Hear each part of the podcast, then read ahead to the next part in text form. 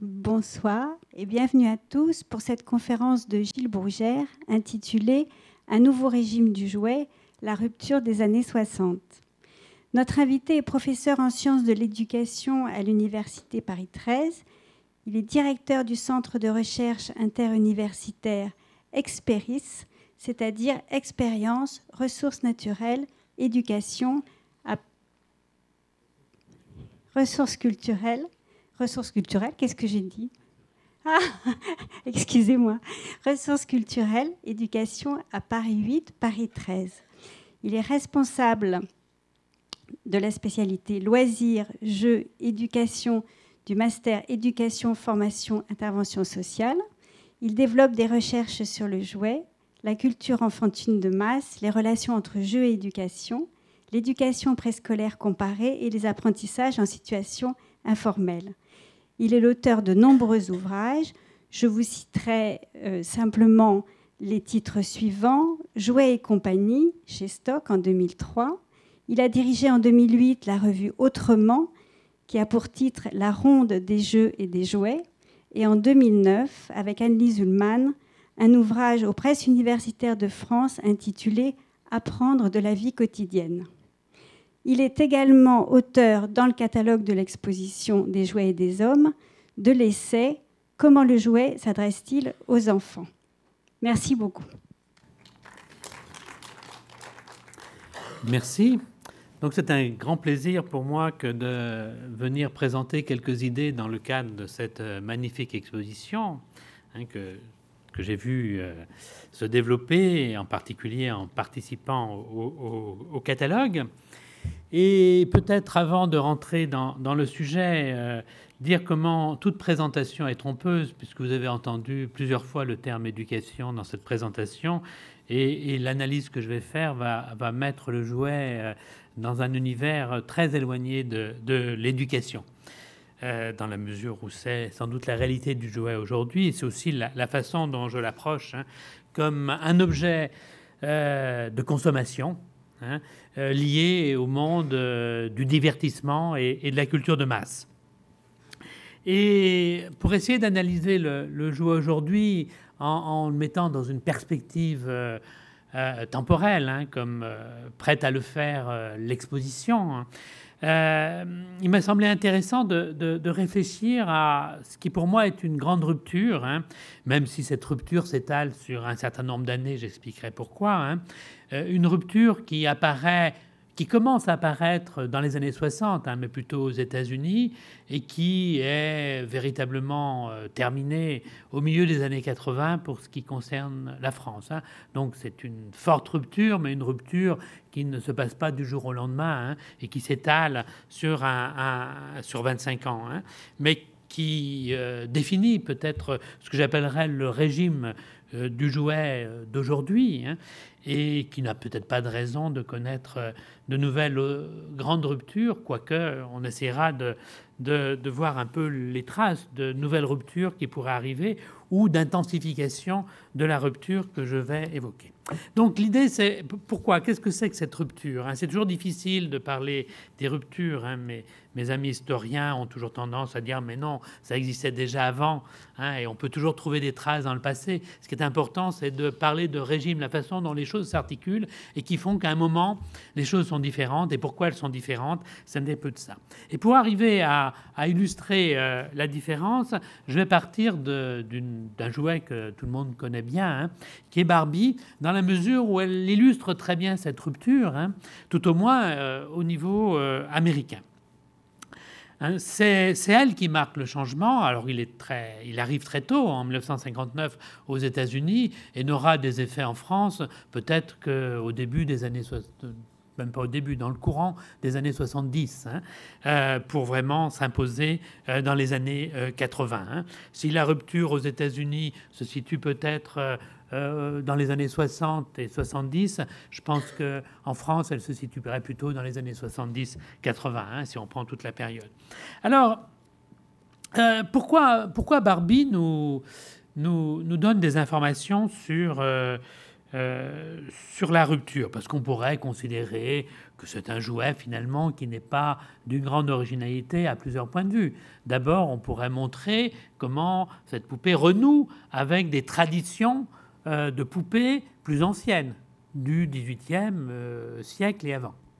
Mais justement, cette tradition avait un peu disparu au profit de, poupées largement différentes euh, au XIXe siècle. On peut aussi, en regardant l'histoire de Barbie sur laquelle je ne vais pas rentrer, vous en avez un témoignage dans l'exposition, montrer qu'après tout, euh, Ruth Handler, qui s'occupait de la, du développement des produits chez, Mattel, hein, euh, et qui était la co-responsable, co-directrice de cette entreprise hein, euh, n'a fait qu'imiter une poupée qui était née en Allemagne, qui s'appelle Lily.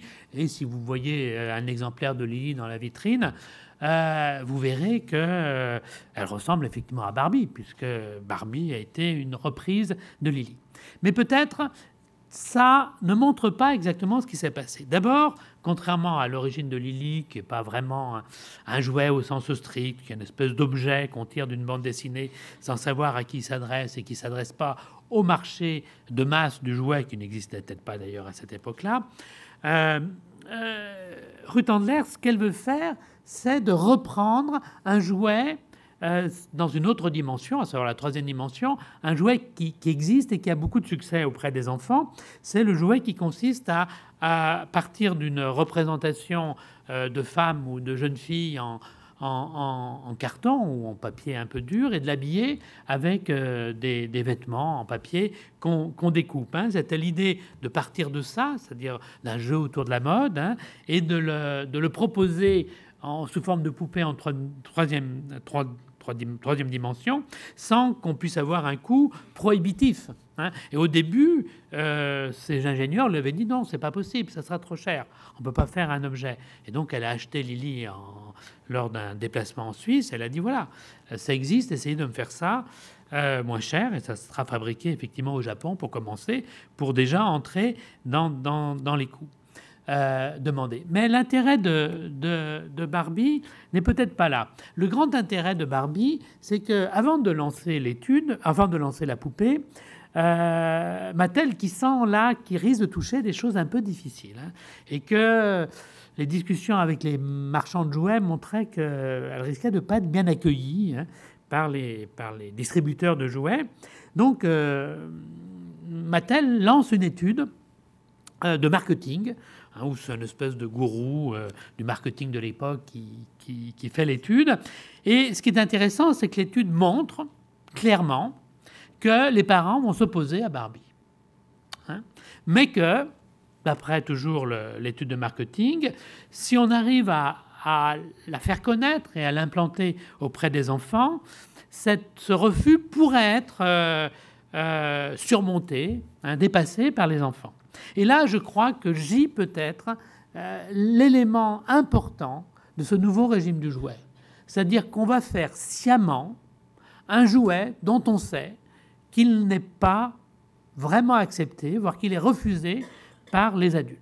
Le régime du jouet nouveau, c'est le fait de pouvoir s'adresser directement aux enfants. Mais pour ça, il faut disposer de moyens. Or, le moyen existe depuis quelques années, mais pas depuis très longtemps. C'est la publicité télévisée. Hein. Euh, auprès des enfants. Alors pour que la publicité télévisée existe auprès des enfants, il faut un certain nombre de conditions qui ne sont pas réunies en France à la même époque. Il faut la télévision, bien sûr, la télévision privée, avec des publicités. Vous savez qu'aux États-Unis, la télévision privée est antérieure à la télévision publique, qui fonctionne de façon autrement, euh, différente de la France, mais peu importe. Hein. Je crois que la télévision publique date de 1969 aux États-Unis, et donc la télévision privée est bien antérieure. Mais ça ne suffit pas. Il faut aussi des émissions pour enfants.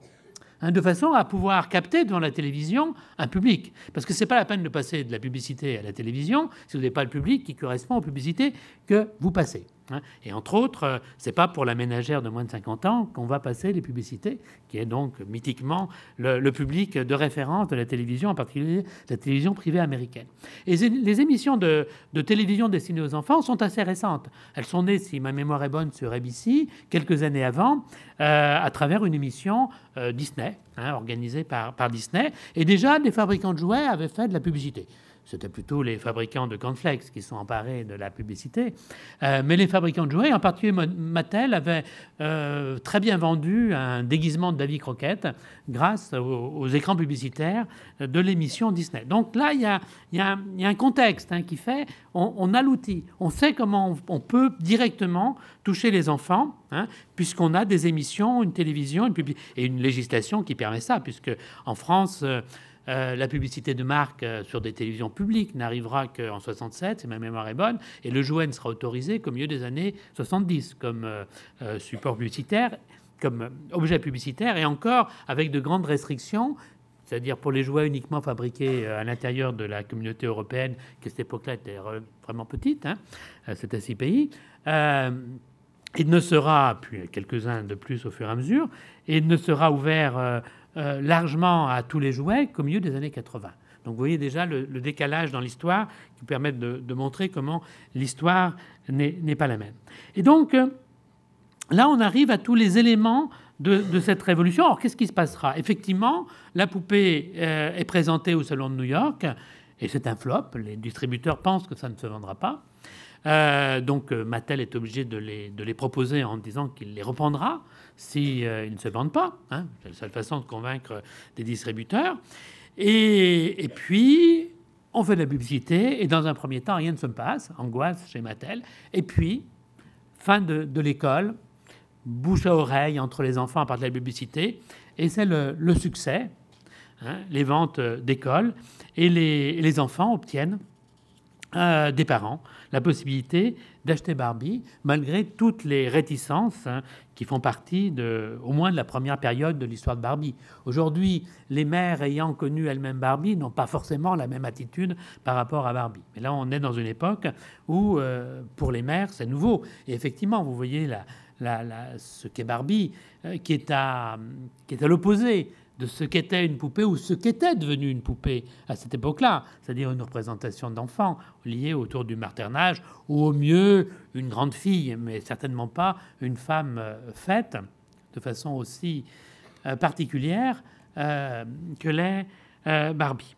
Et donc, on découvre ici les caractéristiques de ce nouveau régime du jouet qui suppose donc la possibilité pour le fabricant de passer par-dessus la tête des parents, on reviendra sur cette question-là qui est importante, de s'adresser directement aux enfants, de générer des désirs, des intérêts suffisamment forts pour que les enfants puissent euh, obtenir des parents qui vont accepter, on essaiera de comprendre pourquoi, hein, cette nouvelle logique. Mais il n'y a pas que ça. C'est-à-dire, il ne suffit, pas, il suffit pas de mettre un objet en publicité à la télévision, ça implique un certain nombre de choses, et en particulier, ça implique une personnalisation des jouets. Hein. Euh, et effectivement, on voit bien ici que ce qui caractérise Barbie dès le début, même si peut-être la première année c'était pas clair, mais ça se développe très vite, il ne s'agit pas d'une poupée mannequin, il s'agit de Barbie. Elle a un nom, c'est un personnage. On écrit des petits livres. Elle s'appelle Barbie Robert. Elle a une famille, elle a un contexte euh, de vie. Hein. Elle est dotée d'une personnalité, d'une histoire. Et la promotion télévisée peut s'appuyer sur cette singularité.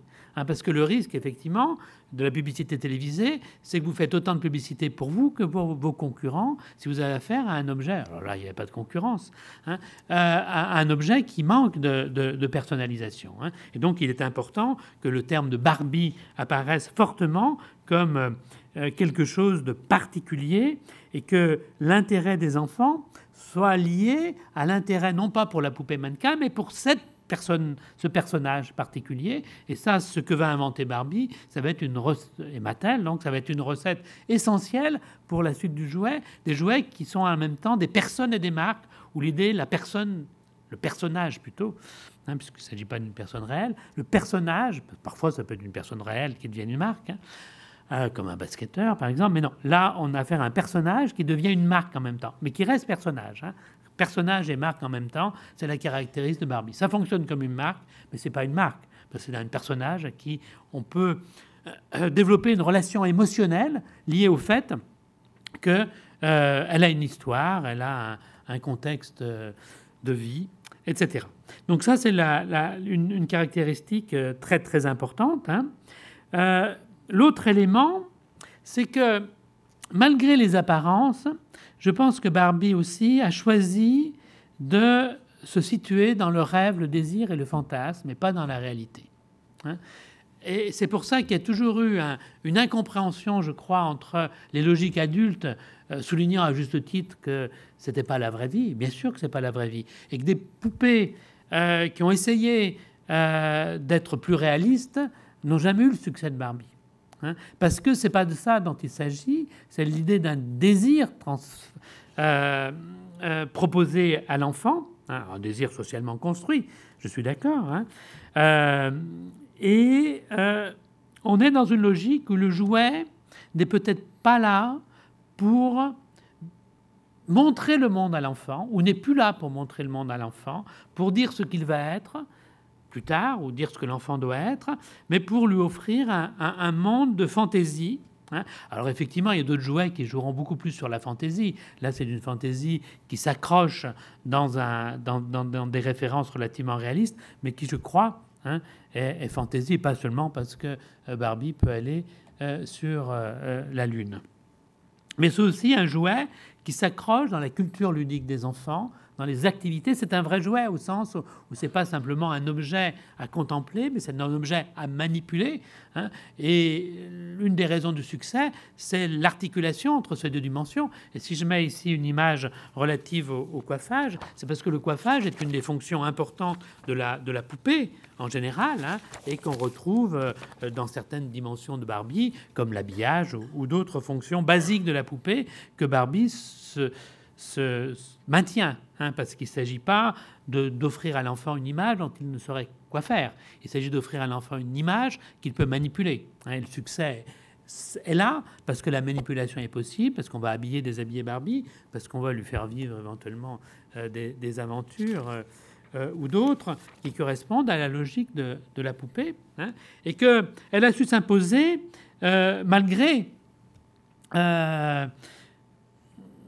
cette hostilité des parents, hein, dans la mesure où elle avait un certain nombre de, caractéristiques hein, qui permettaient de, de, lier fortement le jouet à l'enfant, ou tout au moins ce qui est devenu l'enfant, euh, en Occident, et en commençait par les États-Unis, euh, au milieu des années 50 et au début des années 60. Bien entendu, après, on peut dire que Barbie a vu son, son potentiel de rupture s'éroder, euh, en particulier parce que c'était plus un objet qui surgissait de nulle part, mais qui renvoyait au, jeu de ses propres parents, mais également parce que d'autres, d'autres jouets ont essayé de reconstituer un petit peu cette rupture en reproduisant une image qui se voulait heurter euh, le bon goût, entre guillemets, hein, et, proposer une autre logique du rêve, ici sans doute plus fortement liée à la télévision, à la mise en scène des clips, au succès de MTV, etc., dans le cas des, poupées Bratz, qui ont un succès plus éphémère que, Barbie, à moins qu'elles reviennent un jour, hein, mais qui ont un moment un petit peu euh, daté un peu, Barbie, mais en retrouvant peut-être les mêmes caractéristiques de cette volonté de, rupture, hein, en, exagérant un certain nombre de caractéristiques hein, euh, de mise en scène de la féminité en particulier. Et là, c'est une autre féminité dont il est question, ou d'une autre mise en scène, hein, parce que dans tout ça, on n'est pas dans le réel, mais dans la, mise en scène. Hein. Et du côté des, garçons, mais dans un contexte tout, tout différent. Non, là, c'est toujours du côté des filles. Du côté des garçons, mais dans un contexte tout à fait différent, il y a eu le l'équivalent masculin de Barbie, hein, euh. Joe, hein, qui est né en 64 aux États-Unis, mais c'était un problème. Et toute la logique de la société qu'il a conçue, Hasbro, était de, surtout ne pas dire que c'était une poupée, puisque les garçons ne peuvent pas jouer à la poupée. Donc on a inventé un terme hein, de figurine d'action hein, pour euh, donner euh, une, dimension euh, non marquée. Hein. Mais la différence de G.I. Joe, c'est que G.I. Joe naît à un moment où le GI a une image positive aux États-Unis, GI par rapport à la guerre la Deuxième Guerre mondiale d'une part, à la guerre de Corée après, hein, euh, ce qui va cesser dans les années 68 et qui va créer bien des malheurs à G.I. Joe qui devra cacher qu'il était un GI pendant quelques années avant, avec les années Reagan, de pouvoir ressortir ses armes en, retrouvant son statut de GI, mais dans un autre contexte. Donc là, on a affaire à un jouet qui utilise les mêmes recettes, mais qui effectivement est un jouet beaucoup plus consensuel hein, du côté, à cette époque-là, aux États-Unis. Donc vous montrez que ce nouveau régime n'est pas forcément basé sur une logique qui est toujours dissensuelle entre enfants et parents, mais qu'on retrouve ici les mêmes recettes qui caractérisent ce euh, nouveau régime.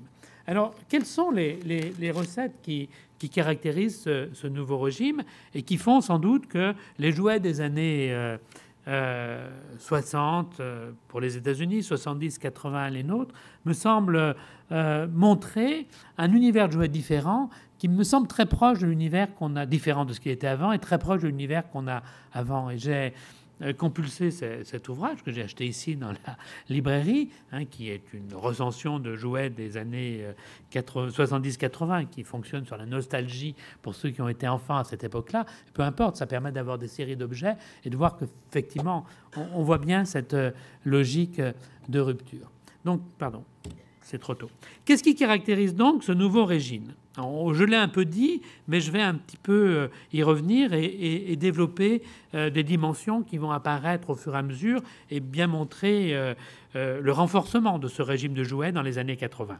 Parce que ce régime qui naît peut-être avec Barbie dans les années 60 va être renforcé dans les années 80, non seulement parce que la France va passer à cette possibilité d'une publicité sans limite pour le jouet, mais d'autre part parce que de nouvelles recettes de marketing vont renforcer ce régime au milieu des années 80, euh, comme le montre bien Steve Klein, qui a également écrit un, chapitre du, euh, du, du, livre, du catalogue de l'exposition. Pardon. Alors, euh, un premier élément, c'est la singularisation et la personnalisation du jouet. On crée des, personnages, des univers, ou à défaut, on utilise des univers déjà créés. Hein. Alors bien sûr, ce n'est pas totalement nouveau. On peut trouver des traces dans le passé hein, de ces éléments-là. Hein. Je pense que ces traces dans le passé créent euh, des nouvelles logiques qui vont permettre ensuite d'être radicalisées et utilisées d'une façon beaucoup plus large et beaucoup plus systématique euh, à partir des années 60. Hein. Euh, l'idée que derrière le jouet, il y a des univers, des personnages, des histoires, un développement de la narration autour du jouet. Et à défaut de pouvoir créer des, univers, les fabricants vont de plus en plus utiliser des univers euh, déjà euh, construits. Alors bien sûr, ça commence peut-être d'une façon très très forte euh, avant ces périodes-là, avec l'utilisation de, Disney dans le jouet, mais ça va prendre des proportions très importantes, hein, et encore plus importantes aujourd'hui, où autour de 25%, et le chiffre le minimise pour des raisons dans lesquelles je ne vais pas rentrer, où 25% des, des jouets sont ce qu'on appelle liés aux droits dérivés, c'est-à-dire utilise des personnages ou des références qui renvoient à des univers, le plus souvent liés à la télévision, au cinéma ou aux jeux vidéo. Mais je serai amené à y revenir. Le deuxième élément que j'ai déjà évoqué, mais que, dont je veux montrer le renforcement dans les années 80, c'est le rôle de la télévision pour s'adresser directement aux enfants. Bien sûr, ces deux éléments sont, sont complètement liés. Ce que je veux bien vous montrer, c'est que la télévision n'a autant n'a cet impact que parce qu'il y a singularisation des jouets. Hein. Euh, faire de la publicité pour des jouets non singularisés, non spécifiques, euh, non personnalisés, est sans doute une, une stratégie euh, qui implique beaucoup de déperdition. Hein. C'est la relation entre les deux qui a le, grand, un grand impact et qui permet aux enfants de demander quelque chose de précis. Hein. Si vous voulez, si l'objet n'est pas assez personnalisé, ce qui va plaire à l'enfant, c'est l'idée de l'objet, il va vouloir quelque chose qui ressemble. Et donc, euh, on pourra lui offrir quelque chose de notre marque. Avec la personnalisation, l'enfant va dire je veux une Barbie. Et puis, pour qu'il n'y ait pas d'ambiguïté, une vraie Barbie. Parce que les autres, c'est des fausses Barbies. C'est des Barbies, ça ressemble à Barbie, c'est pas Barbie. Les enfants le savent. Et pour des tas d'autres objets, c'est exactement la même chose que cette personnalisation qui permet aussi d'ériger l'enfant en expert, en détenteur d'une connaissance qui n'est pas maîtrisée par les, par les adultes et lui donne aussi un pouvoir par cette euh, compétence ou connaissance hein, du monde du jouet, de ces caractéristiques qui vont conduire les, parents à accepter, en somme, cette compétence de leurs enfants concernant euh, les jouets qu'il conviendrait euh, d'acheter aujourd'hui. Alors, le rôle de la télévision est très important pour la publicité, mais une deuxième révolution est arrivée dans les années 80, euh, au milieu des années 80, pendant les années Reagan aux États-Unis, qui est la possibilité euh, d'utiliser des séries télévisées pour promouvoir des univers de jouets.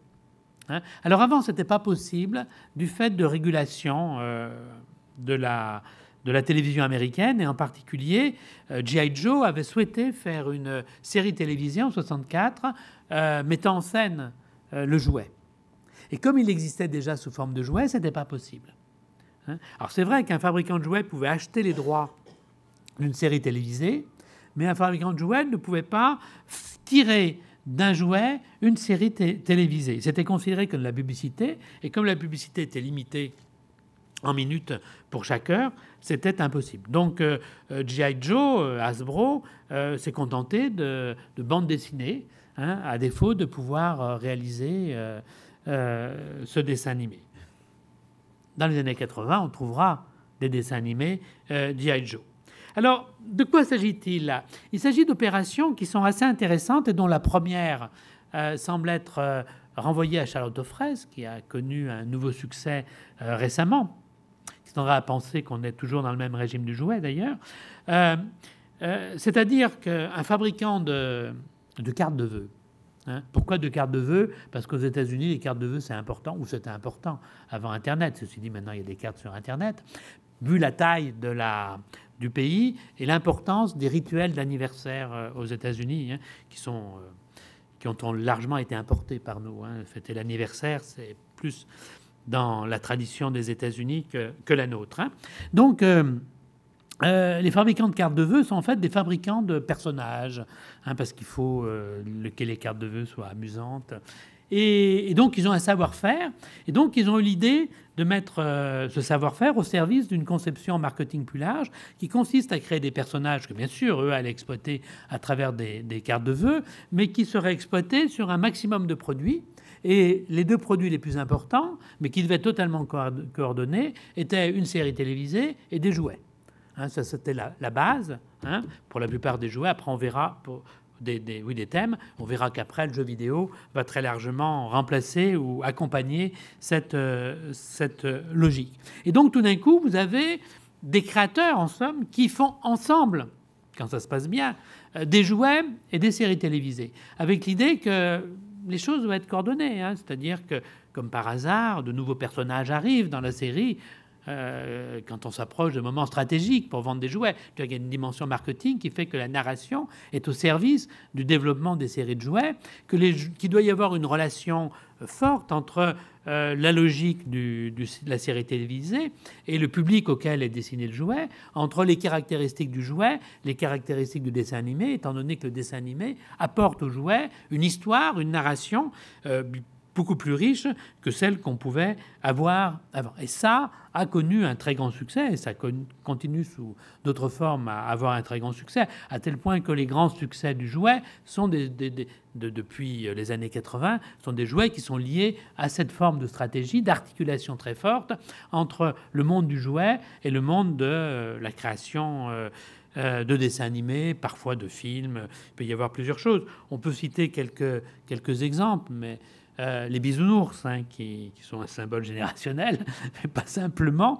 hein, qui sont vraiment euh, plus que ça. Je veux dire que c'est euh, Charlotte, on s'est fait la main sur le Charlotte aux fraises, et les bisounours, c'est le moment où vraiment le, système est maîtrisé avec une logique marketing imparable. Hein. Pourquoi ils sont nombreux comme ça, les bisounours hein? C'est pas par hasard. Il fallait pas créer un personnage, mais une série de personnages qui permettent de multiplier les achats, mais tout ça en cohérence avec une série animée euh, tout au moins les premières, euh, les premières saisons, qui sont assez intéressantes, hein, qui, qui essayent de, de, tenir un discours qui s'adresse aux petites filles d'une façon assez intéressante, dans une logique, euh, dans un discours qui consiste à dire aux petites filles qu'elles sont fortes, qu'elles peuvent tenir leur rôle, qu'elles ne doivent pas être dominées par les garçons, etc. Donc, ce n'est pas forcément à travers ça des, des, discours nécessairement ringards qui sont proposés, même si ça peut arriver dans certaines séries. Euh, toujours en regardant les grandes, bon voilà un bisounours, les maîtres de l'univers ont aussi été quelque chose d'important, d'autant plus que là on a la trace que le jouet est né avant la série télévisée, hein, que, le, que, le, que, la série télévisée était vraiment euh, fait dans une logique de valorisation du jouet. Parce que dans cette opération, il y a parfois eu des, des ratés.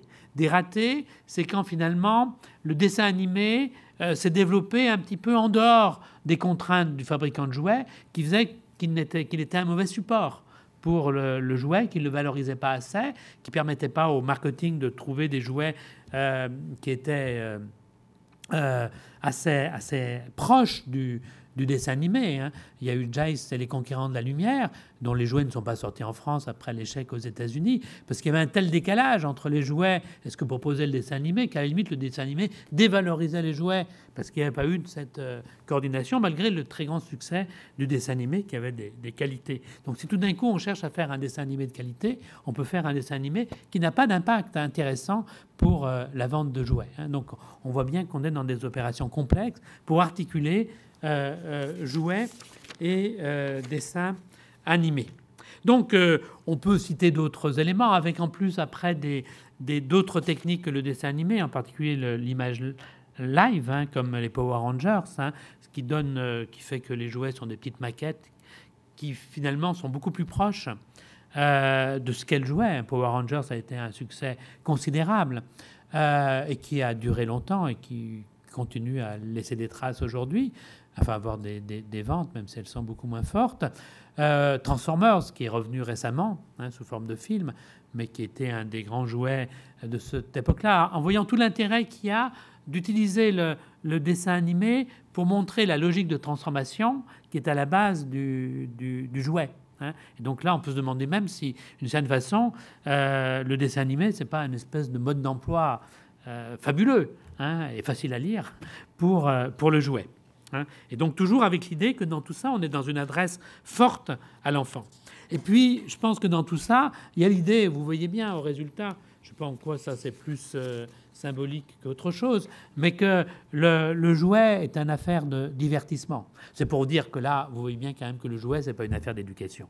Je crois qu'il faut être clair sur le poney. Il ne s'agit pas d'apprendre ce qu'est un cheval. Il s'agit de jouer, de se faire plaisir, de se divertir dans un monde onirique, fantaisiste, mais qui s'appuie et qui s'articule sur les traditions ludiques. Par exemple, là, on peut coiffer le, poney, et je pense que c'est très important parce que ça enracine l'objet dans la culture ludique, dans la façon dont les enfants euh, jouent. Et cette dimension de, fun, de, divertissement, est à l'origine sans doute d'un des plus grands succès du jouet, mais pas uniquement du jouet, hein, du jeu vidéo, euh, d'une série télévisée, de films. Hein étonné par euh, le nombre de personnes qui ont vu ces films qui coûtaient pas très cher, donc qui sont parmi, qui sont des films très très rentables. Hein. Euh, Pokémon, donc j'ai cité, ou Yu-Gi-Oh, ou un succès qui qui s'est développé il y a quelques années et qui revient aujourd'hui avec beaucoup d'impact, qui est Beyblade. Et c'est la même chose avec, là peut-être, dans ces nouveaux dessins animés, quelque chose d'encore plus fort, à savoir que le dessin animé met en scène le jeu même de l'enfant, et donc est au plus proche de l'activité ludique, et on voit l'articulation entre les deux. Alors, la, question qu'on peut se poser, c'est euh, comment euh, cela a-t-il été possible hein? Euh, Au sens où il a fallu des changements sur ce qu'est la famille et ce qu'est l'enfant. Hein? Donc, parallèlement à cette époque, c'est un, auteur américain, Gary Cross, qui l'a très bien étudié dans son histoire du jouet américain, il a fallu qu'il y ait un certain nombre de changements, alors des changements assez, assez fondamentaux qui ne concernent pas que les enfants, donc l'entrée dans une société de consommation et l'articulation entre la consommation et le divertissement hein, qui caractérise notre société contemporaine, hein, euh, avec l'idée que cette société de consommation, elle n'est pas uniquement l'affaire des adultes, mais elle est partagée avec les enfants. Et c'est vrai que ce qu'on peut dire, c'est que les critiques de la société de consommation qui était peut-être très développé dans les, au milieu des années 60, au début des années 70, se sont un peu atténués, d'autant plus que, effectivement, s'il y a quelque chose qui, qui, forme les enfants à travers ce monde du jouet, c'est bien l'entrée hein, dans cette société de consommation hein, euh, articulée avec les médias, mais qui sont une forme de consommation, et le, divertissement comme caractéristique fondamentale. C'est-à-dire que si pendant des siècles peut-être euh, ou bien l'enfant n'était pas distingué de l'adulte, ou s'il était distingué de l'adulte, c'était plutôt par rapport à une vocation éducative qui faisait que la consommation qui était destinée aux enfants était plutôt orientée vers une logique éducative. Or, ce qui se passe progressivement avec une histoire complexe, c'est la rupture de cette logique éducative dans les produits destinés à l'enfant. Hein, pour entrer dans une logique de divertissement. Hein. Il y a, euh, Steve Klein montre l'importance des comics comme Superman, parce qu'ils étaient suffisamment bon marché. Superman est un succès considérable quand il est sorti, donc c'est la fin des années, années 30. Et Superman, les enfants américains peuvent les acheter avec leur argent de poche. Donc ils n'ont pas à subir le contrôle adulte, comme toute une partie de la littérature qui était plutôt achetée par des adultes pour des enfants avec une logique éducative. Et donc Superman ou d'autres s'abstraient de cette contrainte éducative pour être dans une logique de pur divertissement. Hein. il faut savoir que les adultes ont été formés dans cette logique et c'est eux-mêmes qui vont devenir parents d'enfants. Peut-être les parents, les parents des enfants qui vont accepter cette révolution du jouet dans les années 60 sont ceux qui ont consommé, adolescents ou enfants, Superman, c'est-à-dire qui sont entrés dans cette société de consommation de loisirs et de divertissement. Hein. Donc une légitimité d'une consommation de divertissement et l'acceptation que l'enfant, même s'il a un travail éducatif à faire, peut aussi se livrer au divertissement. Hein. Alors variable selon les milieux.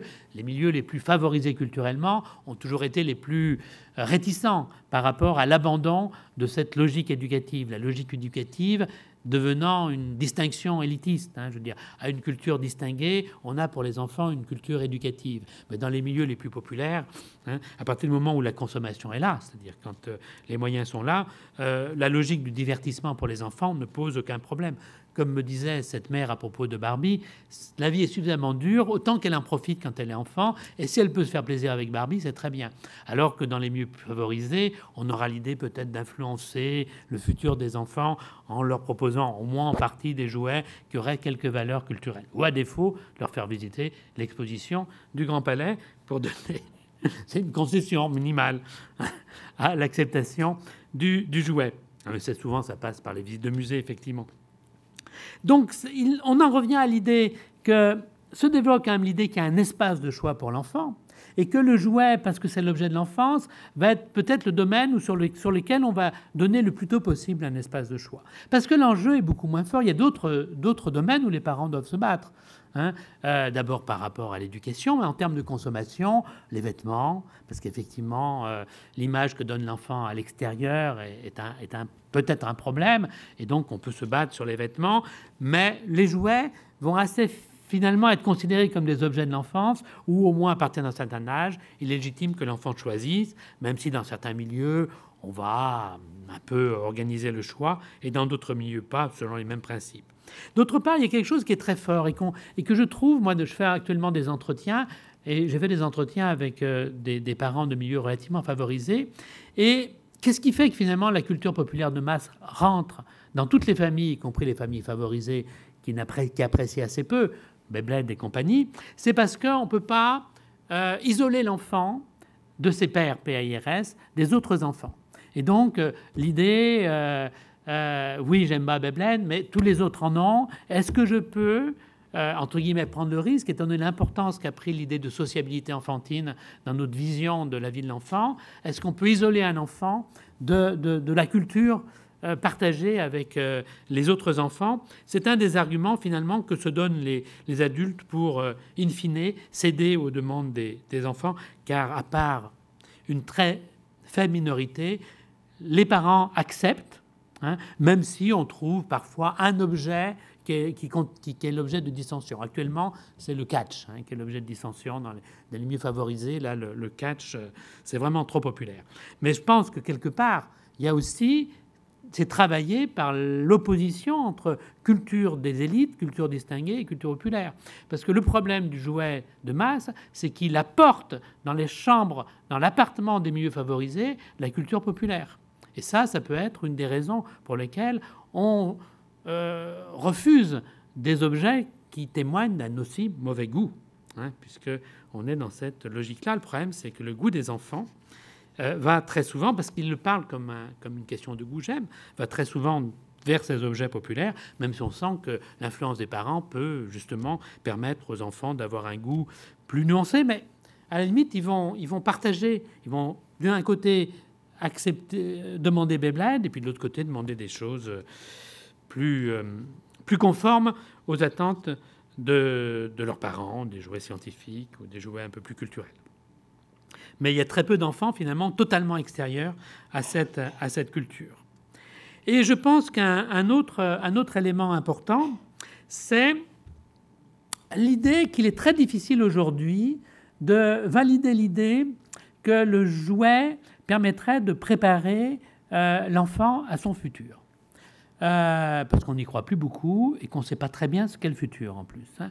Et puis l'idée de progrès, vous savez, ces idées à une certaine époque où on pouvait acheter des trains électriques, des, avions, des représentations du progrès et de la modernité, qui a été sans doute la, dernière forme qu'a pris un, jouet avec une dimension éducative, préparée à la, à la société de, demain. Aujourd'hui, euh, qu'est-ce qu'il faudrait faire pour préparer à la, société de demain Ce serait des jouets un peu tristes peut-être et pas très sympathiques. Donc, à la limite, j'ai l'impression, enfin j'ai pas l'impression, il n'y a pas que moi, hein, qu'il y a l'acceptation de l'idée que le jouet, c'est pas quelque chose qui prépare l'avenir, c'est pas quelque chose qui met l'enfant euh, sur les rails du futur, c'est quelque chose qui renvoie au plaisir présent et qui doit et qui peut se développer, sinon il doit, dans un univers de fantaisie. Et donc la fantaisie ludique, hein, euh, l'idée d'un univers totalement imaginaire, hein, euh, centré sur le jeu, le plaisir de l'enfant et un monde de narration imaginaire, a finalement totalement été accepté avec l'idée d'une distance au réel, effectivement qui peut varier selon euh, les, les, milieux. Et donc, euh, ça va conduire le, jouet à s'adresser à l'enfant. Je ne vais pas le développer là parce que c'est ce que j'ai développé dans, dans l'article, dans le catalogue, et vous êtes invité à vous le procurer d'une façon ou d'une autre. Euh, c'est qu'effectivement, euh, le jouet va, va, s'adresser à l'enfant. Hein. Euh, là, c'est un symbole, un petit peu avec l'idée que, je dirais, est-ce que quelque chose comme ça peut s'adresser à autre chose qu'un enfant? Un adulte, oui, mais en tant qu'il est enfant quelque part encore, ou qu'il a été enfant, hein, avec l'idée, c'est que cette adresse à l'enfant, qui a été d'abord peut-être basée sur l'éducation, hein, euh, est de moins en moins basée sur l'éducation. Non pas qu'il n'y ait pas une rhétorique, comme je dis, une adresse liée à l'éducation, mais elle va concerner les enfants les plus jeunes. Là, quand euh, euh, l'enfant est entre les mains des, parents, hein, et effectivement, on trouvera une offre éducative pour les enfants les plus jeunes. Hein. C'est ce qu'on appelle preschool, le, le, jouet d'éveil, hein. mais c'est un jouet qui est proposé par les parents pour les enfants, même s'ils ne se contentent pas d'acheter ça, puisqu'à côté, on a les peluches dont la dimension éducative est peut-être plus difficile à, percevoir. On est dans une logique d'affection et où la fantaisie est, est, très, est très présente. Hein.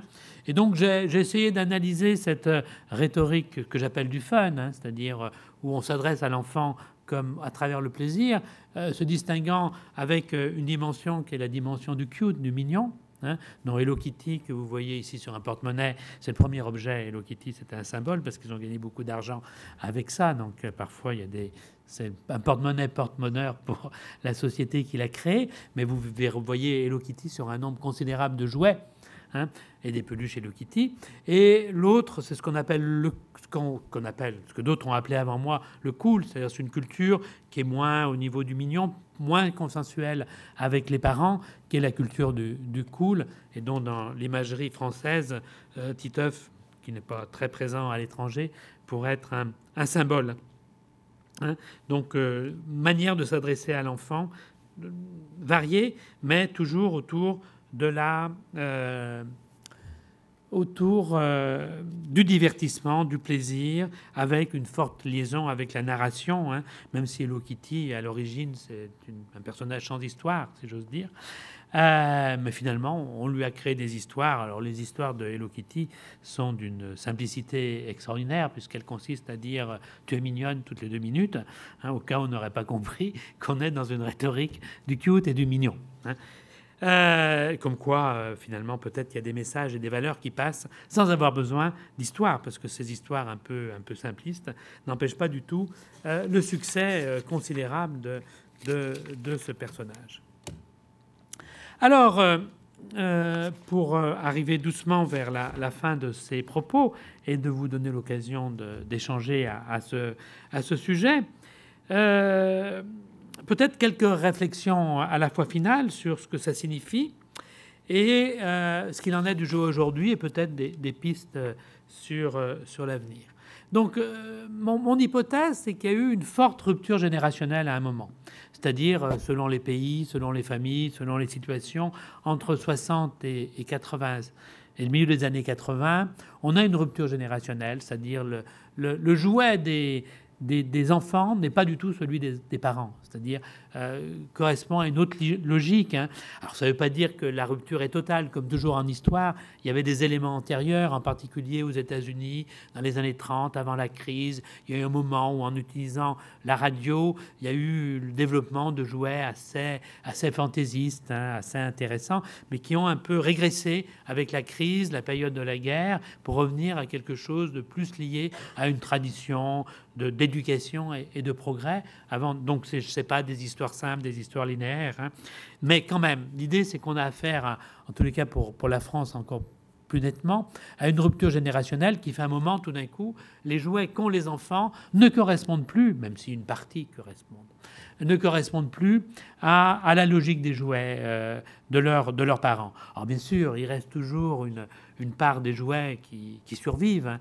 Hein, euh, des jouets très consensuels, des jouets qui peuvent s'adresser plus aux parents qu'aux enfants parfois, ou même qui essayent de trouver un consensus entre intérêt des parents, intérêt des enfants. Je pense à un jouet comme Playmobil hein, qui permet de, de, de, trouver un, consensus qui est un jouet très contemporain. Enfin, c'est une invention de 74 hein, qui, n'était pas possible avant, mais qui s'enracine peut-être dans une histoire ancienne du jouet et qui permet de, développer un passage aux nouvelles formes de jouets de façon moins, moins brutale que d'autres jouets comme Barbie ou comme tout un ensemble de jouets qui sont appuyés comme les maîtres de l'univers, qui ont choqué aussi quand ils sont arrivés, euh, qui ont euh, euh, utilisé au maximum cette rupture générationnelle en utilisant ces moyens de s'adresser aux, enfants et en plus en le faisant pour des jouets qui pouvaient heurter Hein, d'une façon ou d'une autre, les parents. Et comme me disait au moment de, la sortie des Maîtres de l'Univers, j'ai fait une étude, parce qu'il se trouve que je suis suffisamment vieux dans la recherche sur le jouet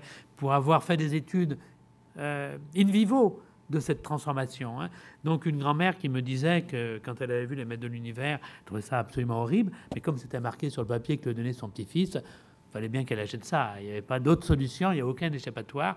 C'était affreux, mais c'était ça, c'est ce qu'il avait demandé. Hein, on voit bien cette logique. J'aime pas, mais bon, euh, après tout, il a le droit d'aimer autre chose que moi. Je ne comprends pas les enfants, c'est pas grave. Une rupture générationnelle, mais on a une forte rupture, et il me semble que ce qu'on trouve maintenant, c'est, alors pour les parents les plus jeunes, hein, ça dépend, euh, comme par ailleurs euh, l'âge où l'on a des enfants euh, s'est élevé, c'est un peu compliqué hein, ça, hein, puisqu'on a des, parents qui peuvent avoir des âges différents pour des enfants de même âge. et puis ça dépend aussi du milieu dans lequel a vécu ses parents. Des milieux ruraux, on peut être moins marqué par ce nouveau régime du jouet, qui n'a pas forcément touché tous les milieux de la même façon. Hein. Donc moi, j'ai des histoires de pères, par exemple, qui vivaient dans, des, dans des milieux où euh, le, jeu, le, jeu restait très profondément lié à l'extérieur, où il y avait très très peu d'objets et de jouets achetés. Hein.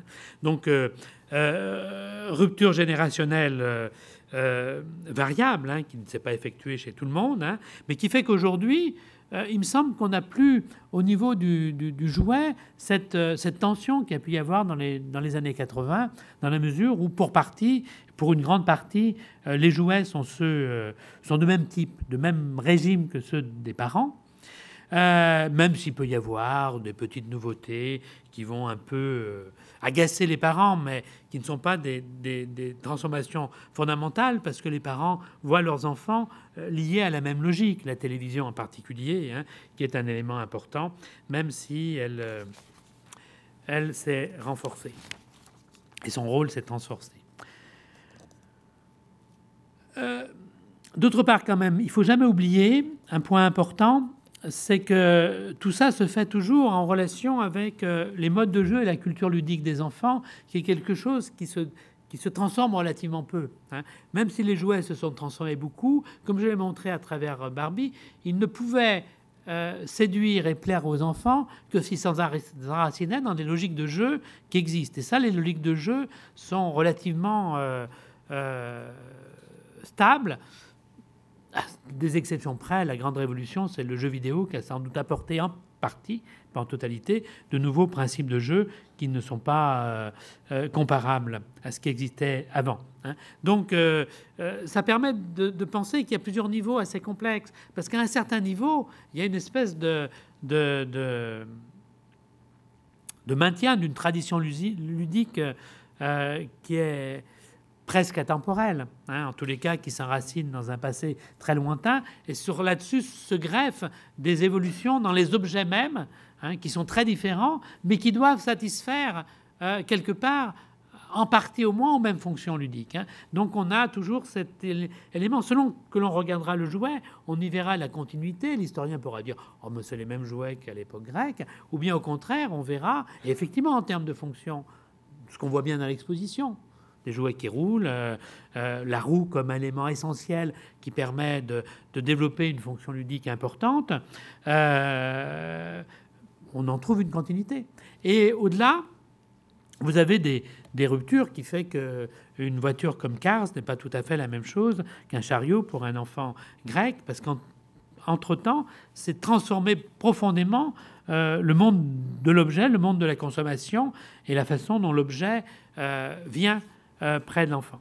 Deuxième élément qui s'est peut-être très fortement développé après ce changement de régime et qui l'a renforcé, c'est la dimension transmédiatique, hein, euh, c'est-à-dire le fait que les mêmes histoires, les mêmes personnages sont sur des supports multiples et de plus en plus sur des, sur des supports multiples.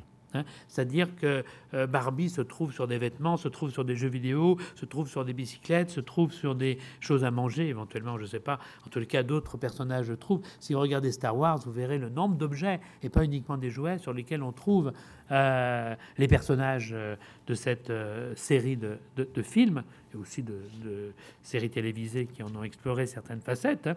Et, donc, cette espèce de construction d'un environnement euh, médiatique euh, multi-objet, multi-support, hein, qui est un élément très important et qui s'est donc renforcé avec l'image d'une certaine saturation. Donc Pokémon a été un exemple assez fort hein, dans la mesure où le succès a été important et les, objets relativement variés. Donc voilà un petit peu cette nouvelle, nouvel univers euh, du jouet. Alors, qu'est-ce qui, permettrait de, penser que ça pourrait encore changer, soit parce qu'on verrait apparaître un nouveau régime, un nouveau régime euh, du jouet, soit peut-être par renforcement encore du régime du jouet. Alors un élément important, c'est quand même le, jeu vidéo. Euh, le jeu vidéo qui a transformé en profondeur le jeu, euh, la représentation du jeu, parce qu'il y a un certain partage, même si c'est pas avec les mêmes jeux vidéo, entre enfants et adultes, surtout quand les pères ou les mères, mais plus souvent les mères pour les générations des parents, ont connu euh, eux-mêmes euh, les jeux vidéo, en ont été passionnés. Hein. et il y a une certaine façon d'étendre le jeu vidéo et d'associer encore plus fortement le monde médiatique au monde du jeu. C'est ce qui caractérise le jeu vidéo, d'accrocher hein, avec l'idée qu'on aura une espèce de continuum à venir entre la télévision ou le cinéma d'un côté, euh, le jouet de l'autre, avec le jeu vidéo qui est cet intermédiaire où toutes les combinaisons entre jeu et image sont possibles.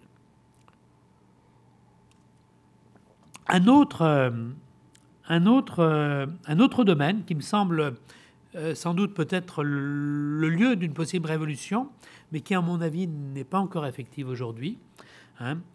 Quand on voit l'impact d'Internet, il s'agit d'Internet sur les enfants relativement jeunes par rapport au monde du jouet, on ne peut pas dire qu'elle soit actuellement énorme, hein. mais ça devrait changer, ou ça pourrait changer. Hein. Devrait, c'est pas un, ordre, je pense que ça peut difficilement changer. Et euh, alors, Internet a déjà montré les possibilités qu'il offre en particulier au monde du jeu vidéo avec le jeu en, ligne. Alors pourquoi? Parce qu'il me semble que d'abord, Internet permet déjà, mais va permettre peut-être avec plus d'efficacité, à tous les jouets d'avoir une histoire, d'avoir une narration et d'être transmédiatique. Hein. C'est-à-dire qu'on s'aperçoit que Internet est le moyen de raconter une histoire autour d'un jouet, même s'il n'y a pas de, série télévisée, ou de, développer une petite série, euh, un petit dessin animé à moindre coût, en tous les cas pas aussi développé qu'une grande série de dessins animés, pour faire que la recette, finalement, puisse s'étendre à tous les jouets. Tous les jouets peuvent voir leur histoire racontée, avoir un storytelling euh, grâce à Internet, alors qu'avant, c'était une technique qui ne pouvait s'adresser qu'à ceux qui avaient des moyens en marketing importants ou qui utilisaient, en payant des royalties, des, univers déjà existants. Et il me semble que la deuxième dimension que pourrait apporter euh, Internet, c'est de radicaliser le dialogue direct entre fabricants et enfants. On, a vu que c'était là que sans doute s'enracinait l'élément fondamental euh, du changement du régime de jouets mais dans une logique très traditionnelle encore, d'une culture de masse, hein, où on, euh, on s'adresse à un grand public indifférencié d'enfants, où on leur apporte des dessins animés. Avec Internet, on peut imaginer une relation encore plus fine avec euh, une interaction hein, entre euh, fabricants et enfants, aux grandes dames des, des, des, éducateurs qui pourraient peut-être de façon justifiée évoquer une espèce de manipulation directe, hein, mais indépendamment des jugements moraux qu'on peut porter, on peut penser qu'Internet porte la possibilité de cette relation qu'on voit apparaître dans certains objets et qui ne me semble pas encore aujourd'hui vrai pour le jouet, mais peut-être c'est un, univers possible. Hein, qui est, est-ce que c'est un nouveau régime ou le renforcement du régime actuel, je ne sais pas. Tout ça renforcé par ce qu'offre Internet dans, dans le développement, enrichissement, je ne sais pas, de la relation entre enfants, qui deviendra encore plus forte. Hein. Entre enfants avec des parents euh, encore plus marginalisés. Beaucoup d'études sur, euh, sur Internet montrent que ça développe énormément le temps que les enfants ou les adolescents, c'est plutôt les adolescents qui sont touchés actuellement, passent entre eux au détriment du temps qu'ils vont passer avec euh, leurs parents ou des personnes d'une autre génération. Hein. Et puis même quand ils sont avec leurs parents, ils ont leur téléphone portable hein, sous la table et ils continuent à être avec euh, leurs leur, euh, leur camarades. Hein. Donc cette force qui fait que, en poussant à la, à, à la limite, les enfants de demain ne sont plus éduqués par leurs parents mais par leur père. C'est exagéré, bien sûr, mais il y a cette dimension avec l'idée que la socialisation par les pères, dont on sait qu'elle est importante, pourrait euh, avoir encore plus d'importance parce qu'elle est limitée par la gestion du temps, du temps physique, du temps réel, hein, qui est entre les mains des, des, parents, qui sont parfois inquiets de, de, ne pas voir leurs enfants euh, sous les yeux. Euh, alors que les outils de type Internet ou autres, hein, peu importe ce soit Internet, téléphone mobile ou un nouveau truc qui nous apparaîtra euh, d'ici quelques années sur cette euh, logique-là, hein, va permettre, lors même que l'enfant est sous le toit de ses parents, de continuer à être en relation. Et je pense que ça pourrait être un facteur de, ou de renforcement ou de transformation de ce régime du jouet en donnant encore plus d'importance aux aux, pères. Parce que l'importance des pères, elle est à la fois forte et pas si forte que ça. Hein. Une étude que je viens de faire montre qu'elle est très forte pour tous les jeux qui sont liés à des modes saisonnières qu'on voit dans les cours de récréation. Mais elle est plus indirecte pour les, les, les, jeux, les jouets qu'on demande à Noël. Je ne veux pas dire que les pères n'interviennent pas, mais elle est fondue dans une euh, multi-influence complexe, alors que quand il s'agit effectivement de Beyblade, des choses qui sont liées à une mode de cours de récréation, hein, euh, c'est c'est très fort. D'ailleurs, ce qui m'a amusé, c'est que des enfants n'évoquaient l'idée de jouer à la mode uniquement que pour ces jouets qu'on amène en classe et qui sont saisonniers, et pas pour les autres jouets qui pouvaient demander à Noël. Donc voilà des pistes peut-être sur l'idée que ce nouveau régime du jouet pourrait soit s'intensifier, soit même euh, se transformer en fonction d'autres dimensions.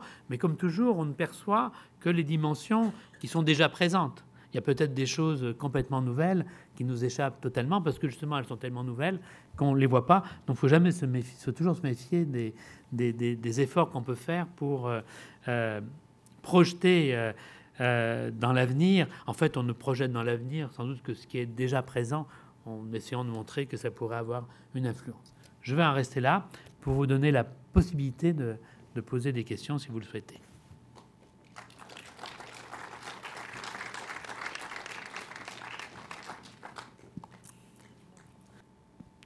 Je voulais poser la question sur Bécassine, qui date de 1905.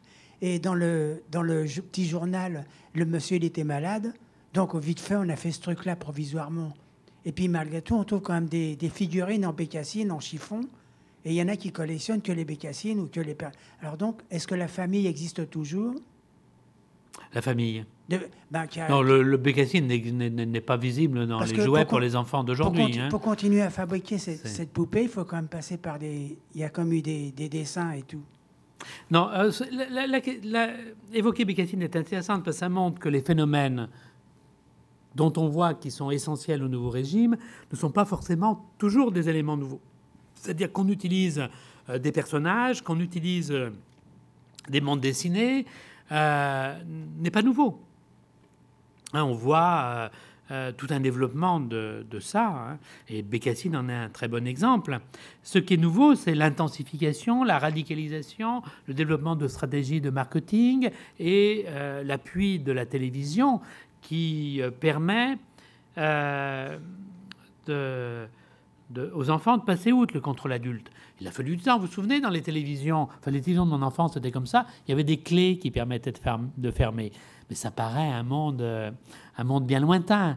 Ça, euh, des clés pour ne pas donner à la possibilité aux enfants d'accéder. De toute façon, il n'y avait pas d'émission l'après-midi. De toute façon, il n'y avait rien auquel accéder. C'était le paradoxe hein, de fermer à clé un- une machine qui n'offrait que 3 ou 4 heures d'émission par jour. Euh, mais en tous les cas, avec l'idée que c'était l'affaire des élus. Et ça, c'est terminé. Donc, euh, donc effectivement, les éléments existent déjà avant. Ce qui est important ici, c'est le moment où ils se radicalisent, où ça devient des, procédés euh, qui prennent une autre ampleur, parce qu'ils sont relayés par d'autres supports. hein. et je pense que l'élément essentiel pour moi, c'est bien la possibilité euh, de, parler directement euh, aux enfants, alors que je pense que Bécassine parlait aux enfants via les adultes. Enfin, Bécassine, les éditeurs, qu'on n'était pas encore dans ce nouveau régime d'adresse directe à l'enfant, même si pourrait toujours trouver euh, des moyens peut-être déjà de, de pouvoir euh, s'adresser aux enfants euh, sans pas parler par les adultes. Oui, vous avez un petit peu peut-être abordé un peu vite les problèmes économiques. hein. Moi, je suis une génération de la guerre. Et le jouet était un objet extrêmement cher et réservé à peu de gens. Les gens modestes, ils fabriquaient leurs jouets eux-mêmes. hein. Par exemple, je sais que mon père s'était fabriqué des petits soldats en carton, en les découpant. hein. Les gens fabriquaient des jeux. Donc je crois qu'il y a eu un changement radical avec l'augmentation du niveau de vie et le- regard que les gens portent sur les jouets. Alors j'ai vu ça d'une façon extrêmement concrète. Moi j'étais en, en coopération dans un pays d'Afrique du Nord, dont je connaissais que deux boutiques dans tout le pays où on vendait des jouets. Une qui était spécialisée, une autre qui vendait autre chose. Alors que moi, quand j'étais enfant, dans le 15e, dans mon quartier, il y avait déjà deux boutiques qui vendaient du jouet. Alors la façon dont le jouet est vendu a énormément évolué. Maintenant, il y a une époque où les, boutiques spécialisées ont complètement disparu. On s'est bien vendre des jouets dans des grandes surfaces, choses comme ça. Puis ça revient maintenant, il y a des boutiques spécialisées. Donc il me semble que l'aspect économique a été fondamental euh, pour les jouets. En plus, il y avait une offre extrêmement restreinte. hein. Euh, moi, quand j'étais enfant, par exemple, les livres pour enfants, euh, il n'y avait pas la production qu'il y a maintenant. hein. Bon, ça n'a strictement rien à voir. Alors d'autre part, vous avez euh, des fois utilisé les mots jeu ou jouer de façon un petit peu équivalente. Moi, je considère que ce n'est pas tout à fait la même chose. Le jouet, c'est un objet. Le jeu, c'est quand même autre chose. hein. Et le jeu, souvent, enfin nous, ce qu'on appelait autrefois les jeux de société, c'est pareil, il y en a une, il y en a une pléthore maintenant, alors qu'une époque, il y en avait extrêmement peu. hein. Et donc, euh, ça aussi, euh, ça, permet une- permettait une socialisation éventuellement entre les générations. Les gens jouaient avec, le- avec les, parents jouaient avec leurs enfants hein, dans les jeux de société. Puis il y a des jeux qui sont pour adultes aussi. hein. je pense aux jeux de cartes, tout simplement, qui existent depuis très longtemps, qui continuent à exister et à se pratiquer. Bien. Alors, bien entendu, quand j'ai évoqué l'idée que la base, effectivement, qui rendait possible le nouveau régime, c'est la société de consommation, c'est de ça dont il s'agit. hein.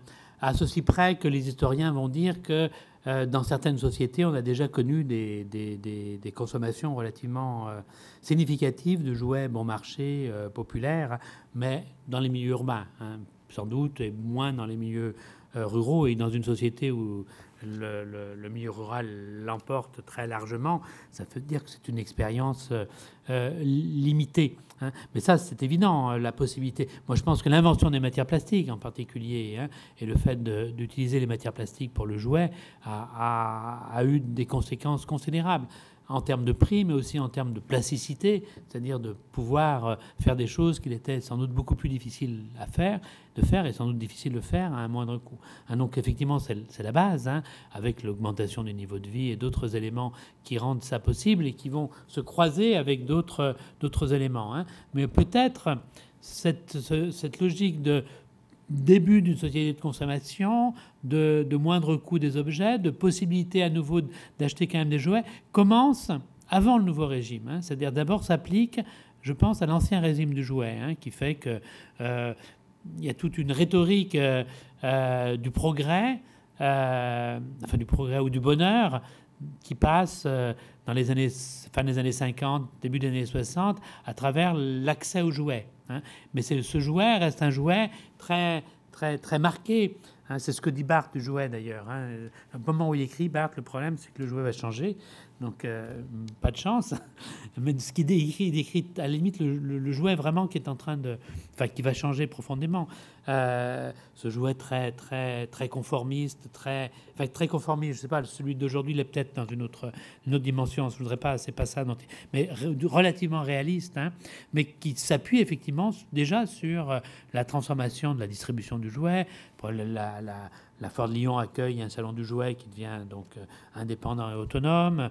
On, voit bien l'émergence d'une société de consommation, mais qui d'abord hein, euh, se développe sur, un, sur l'ancien, ce que j'appellerais l'ancien régime du jouet, mais le nouveau régime du jouet n'aurait pas été possible sans ces euh, transformations. Hein. Donc elles sont en partie dissociées, hein, mais l'une rendant possible l'autre. Alors en général, je ne confonds pas jeu et jouet, donc si je l'ai fait, c'est un lapsus. je, euh, m'excuse, hein. euh, sauf à dire qu'effectivement, jeu s'emploie aussi pour des objets, et, mais la différence est importante. Très souvent, jeu s'emploie pour effectivement des objets qui peuvent être destinés aux, adultes et aux enfants, alors que jouet est exclusivement destiné aux enfants, d'une part.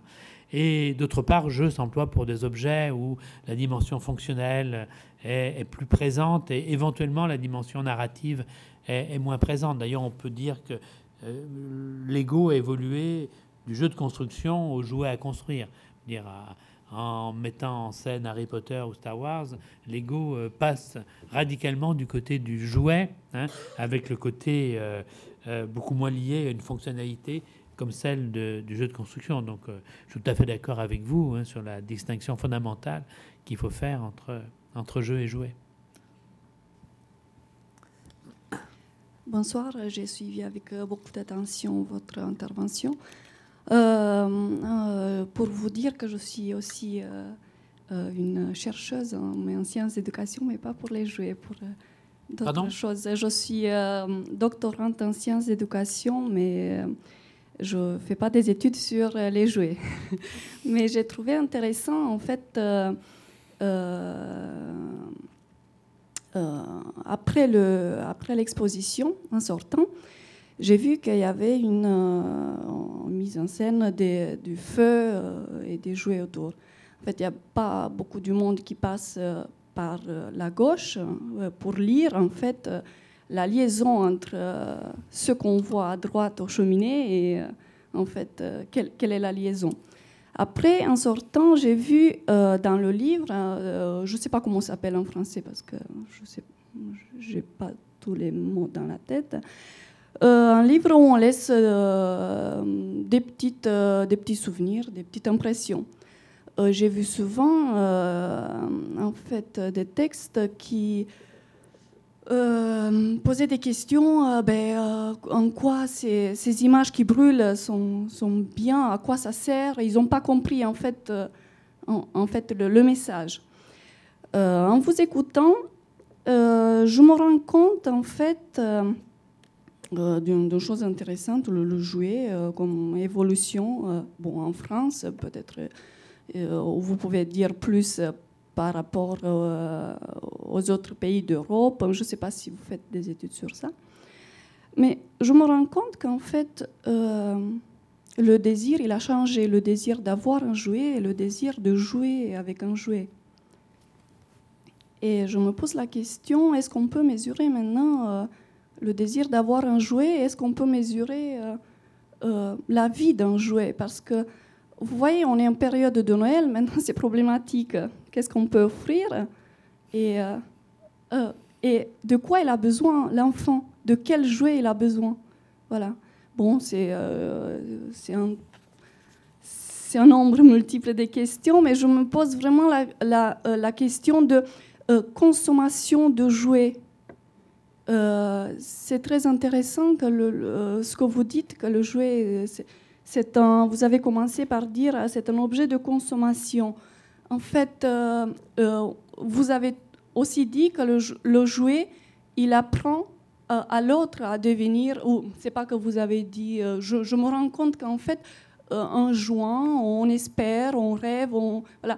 qu'est-ce qu'on devient après avoir joué?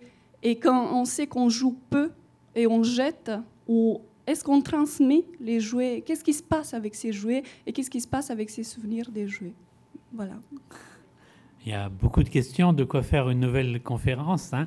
mais peut-être répondre à, à, certains points. Hein. D'abord, moi je pense fondamentalement qu'il n'y a pas besoin de jouets. Hein. Euh, justement, c'est qu'on n'est pas dans une logique de besoin, et c'est pour ça que le jouet est un, est un, objet idéal de la société de consommation, puisque ne répondant pas à un besoin, il n'y a pas un moment où on pourrait dire le, le besoin de jouet est satisfait. Euh, peut-être qu'on a besoin de jouer, je suis pas sûr, si sûr que ça, il y a des sociétés où on a besoin de jouer parce qu'on ne peut pas faire autre chose. Hein. Le, jeu est d'autant plus fort que l'enfant est exclu des activités adultes. Donc il ne peut pas téléphoner, il va faire semblant de téléphoner. Il ne peut pas travailler, il va faire semblant de travailler. Hein. Et on a d'autres sociétés où euh, l'enfant se livre à d'autres activités. Hein. Donc moi, je, je soit je, je parlerai d'organisation sociale qui, fait qu'il y a des sociétés où le jeu est plus présent que d'autres.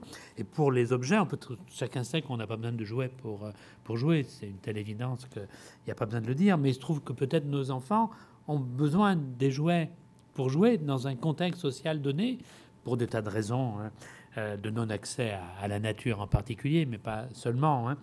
Euh, que les déchets, ça se trie et ça ne se donne pas aux enfants. Je ne sais pas.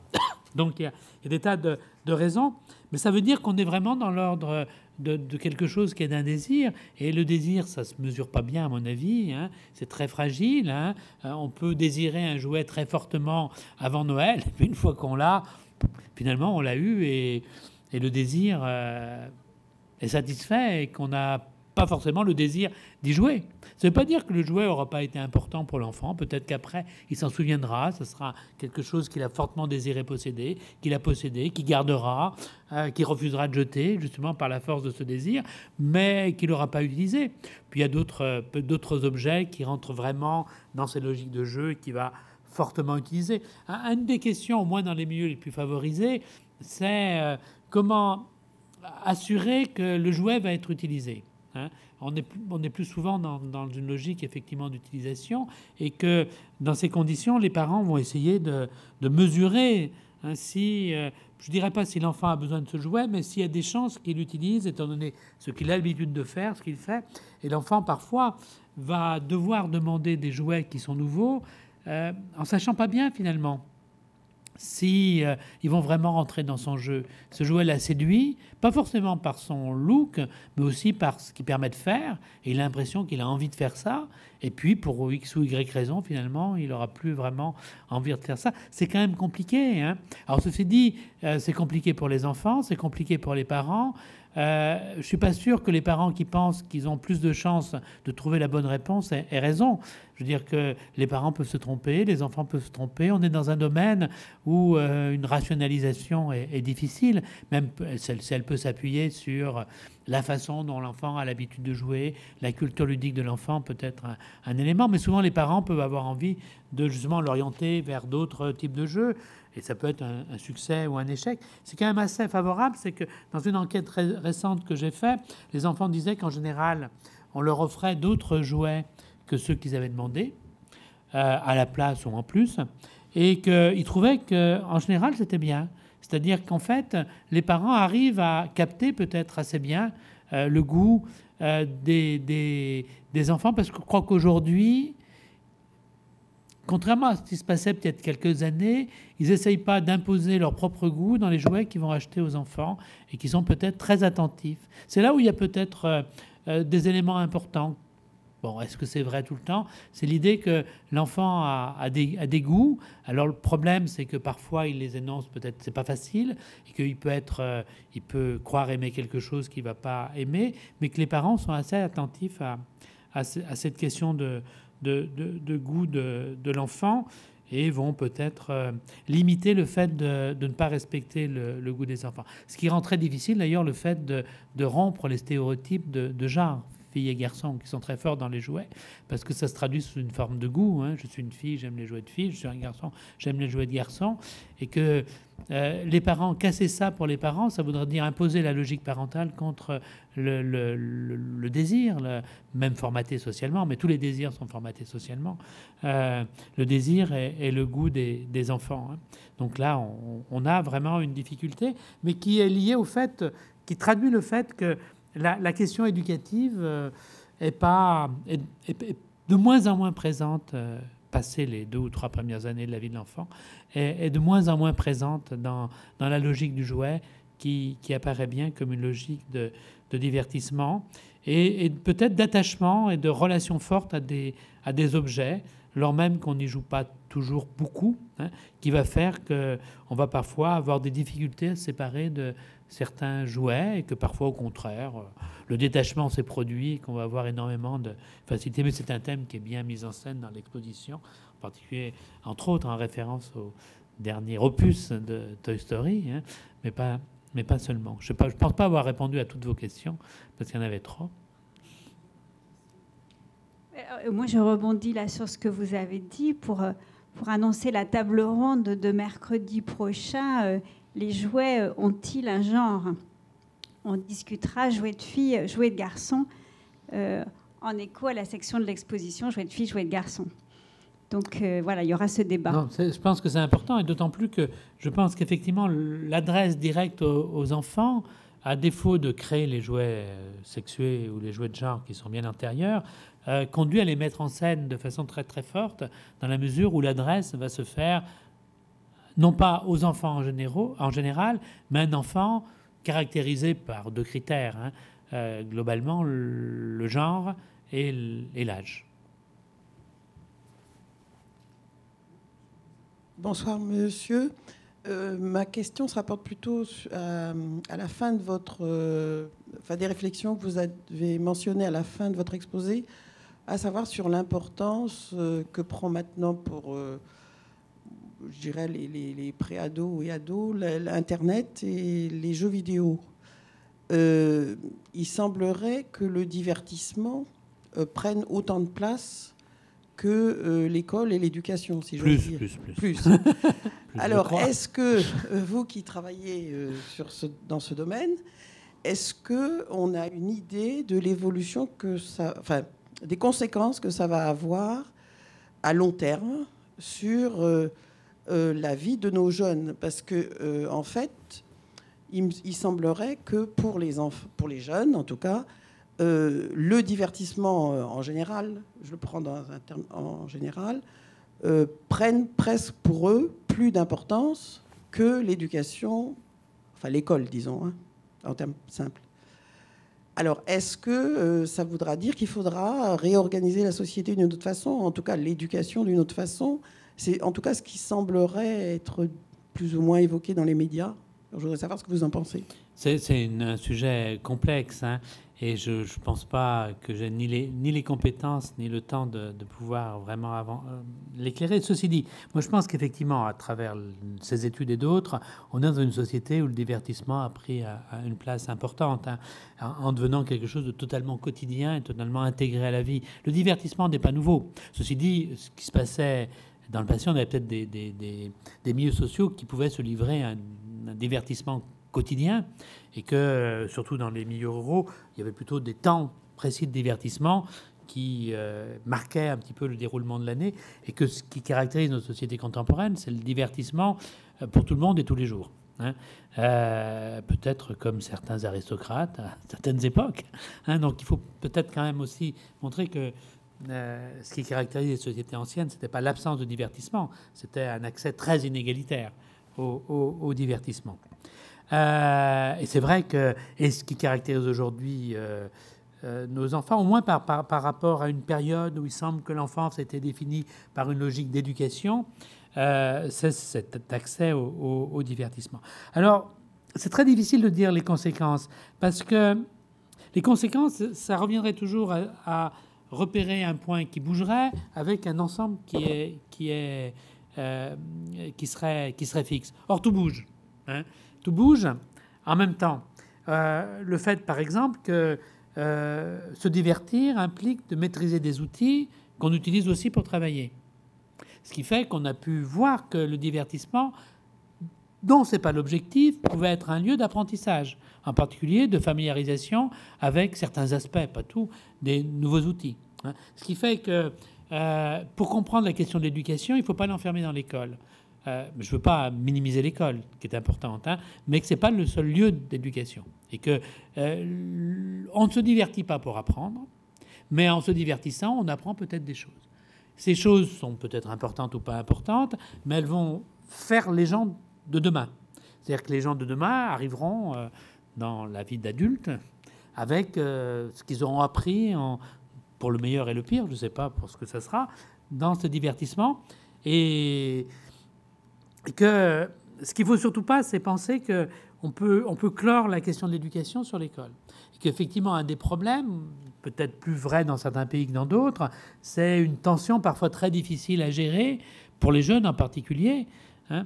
Euh, euh, une tension entre une partie de la vie, la télévision, le divertissement et l'école. Parce qu'ils ont une, injonction totalement contradictoire. Hein. Comme pour, euh, pour les aspects. Les aspects alimentaires sont intéressants parce qu'ils apprennent à la télévision, en même temps qu'il faut manger des choses sucrées, et il y a un petit truc qui défile en bas qui leur dit qu'il ne faut pas les manger. Hein. Je veux dire, et ils ne deviennent pas tous fous, c'est quand même formidable. Hein. qu'ils ont. Non, je veux dire que nos sociétés est faite d'injonctions contradictoires et qu'on leur dit dans le même temps qu'il faut se divertir, puisque c'est ça que dit des tas de messages à la télévision en particulier, mais pas seulement. Et en même temps, on leur dit qu'il faut pas trop se divertir et qu'il faut apprendre, qu'il faut aller à l'école. Hein. Donc cette tension, il faut arriver, et on ne les aide pas forcément à résoudre ces tensions. Hein. Donc ce qu'il faudrait, c'est peut-être les assumer et les résoudre, et se demander qu'est-ce que c'est qu'une école dans une époque où le divertissement a autant d'importance. Ça ne veut pas dire que l'école doit devenir elle-même un divertissement, mais savoir qu'elle se situe dans un univers de divertissement, et ne pas le nier. Donc vous comprenez dans les propos que l'idée du sanctuaire, de la fermeture de l'école sur soi, ne me semble pas la, bonne solution, mais que l'idée de transformer euh, l'école en Disneyland n'est sans doute pas non plus la bonne solution. Hein. donc euh, il faut inventer sans doute des solutions, hein, c'est-à-dire réinventer constamment l'école pour que l'école prenne sens pour euh, les enfants. Il y a des auteurs qui nous expliquent comment la façon dont les enfants apprennent dans les divertissements, par exemple, les enfants doivent faire beaucoup d'efforts pour apprendre à jouer à un jeu vidéo, et les font, puisqu'ils jouent bien après, hein, nous peut-être nous permettent nous donne des idées sur la façon, les façons efficaces d'apprendre. Non pas qu'il faille jouer aux jeux vidéo à l'école, mais que peut-être euh, apprendre les maths comme on apprend les jeux vidéo. C'est un, auteur qui s'appelle James J qui développe ces, idées, hein, qui consistent à s'interroger sur les modes d'éducation et sur euh, euh, une école qui n'est pas un lieu de divertissement, mais qui profite des techniques que le divertissement a mis en place pour euh, faciliter l'apprentissage. Parce que le problème du divertissement, c'est que souvent, et plus qu'on le pense, il faut apprendre. Parce que les divertissements forts, impliquants, supposent parfois des maîtrises de compétences, mais que les gens ne sont pas prêts à faire des efforts énormes pour apprendre, puisqu'ils veulent aller très vite au divertissement. D'où des stratégies intéressantes de, euh, d'apprentissage, d'éducation, qui, voilà une des pistes, hein. mais c'est, c'est, loin d'être euh, simple, et je pense que c'est c'est un, une question, mais je pense qu'il faut l'aborder pragmatiquement et non pas idéologiquement en disant euh, l'école c'est la dernière barrière contre le monde du divertissement, avec une espèce de, de, volonté de, combattre, euh, là où c'est perdu d'avance, à mon avis. Parce que la télé, elle est plus forte que les enseignants. Ce côté-là, ou Internet, je veux dire, il y a, il y a, donc il ne faut pas, il faut, faut pas la, la, la bataille frontale, parce qu'elle sera perdue. Euh, il faut peut-être la guérilla, mais pas, mais pas la bataille frontale, mais une guérilla subtile, c'est-à-dire savoir ce qui mérite d'être combattu parce que ça pose problème, par exemple. Donc peut-être des guérillas, mais pas des, batailles frontales. Essayer de comprendre ce qu'est l'expérience des enfants et faire en sorte que l'école tienne compte de cette expérience. Il y a un auteur tout bêtement qui a dit un certain nombre d'objectifs qu'on atteint aujourd'hui euh, dans des cours de français en utilisant des, œuvres Hein, sur des questions stylistiques, des questions de comparaison, euh, penser à partir de, de, des catégories appliquées à des, œuvres romanesques, on pourrait très bien le faire en l'appliquant sur des feuilletons télévisés, avec exactement les mêmes objectifs. La différence, c'est qu'effectivement, dans un cas, on, on, a un handicap parce qu'on doit d'abord, l'enfant doit maîtriser une culture euh, qu'il a du mal à maîtriser. Dans l'autre cas, il la maîtrise déjà. Donc ça permet d'aller plus vite sur certains objectifs. Il a fait des expérimentations sans remettre en cause et à objectif constant. Alors après, on peut se demander si les objectifs sont bons ou adaptés. Mais objectif constant, on peut voir qu'on peut substituer certains produits de la culture populaire que connaissent les enfants, parce que ça permet de, gagner du temps, tout en, faisant les mêmes opérations intellectuelles. Les opérations intellectuelles qu'on fait sur euh, des pièces de Molière, on peut aussi peut-être les faire sur euh, des séries télévisées. Ça dépend quel est l'objectif. Si l'objectif, c'est effectivement d'avoir un patrimoine littéraire, il faut passer par euh, les pièces de Molière, et c'est tout à fait légitime. Hein. si l'objectif, c'est d'utiliser les pièces de Molière pour atteindre quelque chose qui n'est pas la pièce de Molière en elle-même, on peut se demander s'il n'y a pas d'autres éléments qui permettent de, l'atteindre. C'est ces types de, questions qu'on peut voir, hein, et surtout euh, le fait de, de, s'interroger toujours sur la question culture populaire, culture élitiste. Hein. Les enseignants sont souvent les représentants à travers l'éducation d'une culture élitiste. Je, cite quelque chose qui était dans une thèse d'un étudiant, ce n'était pas le sujet principal, mais l'institutrice demande aux enfants d'apporter des livres de, leur, de, chez eux. Hein, et les met en valeur. Et un jour, il y a un enfant qui apporte Le Roi Lion, un, livre tiré du Roi Lion, et l'enseignant lui dit non, il ne faut pas apporter ça. L'enfant ne comprend pas. Moi non plus d'ailleurs. Euh, je ne sais pas en quoi. Je veux dire qu'il espèce de stigmatisation d'une certaine culture. Tout ça parce que le Roi Lion a une origine médiatique, mais c'est un récit, à mon avis, qui en vaut bien d'autres, hein, qui a une certaine force en plus. C'est un des grands succès de Disney, c'est pas par hasard. Hein. Et, mais de toute façon, même si ce n'était pas le cas, on voit bien comment, euh, parfois, l'exclusion de, de, la culture populaire, de la culture de divertissement, peut pénaliser certains enfants qui n'ont que ça dans leur univers, contrairement à d'autres, effectivement, qui, à qui on apprend, euh, bon, tu peux t'amuser à ça, mais tu dois connaître ça, et qui arrivent avec euh, les bons réflexes et les bonnes références à l'école.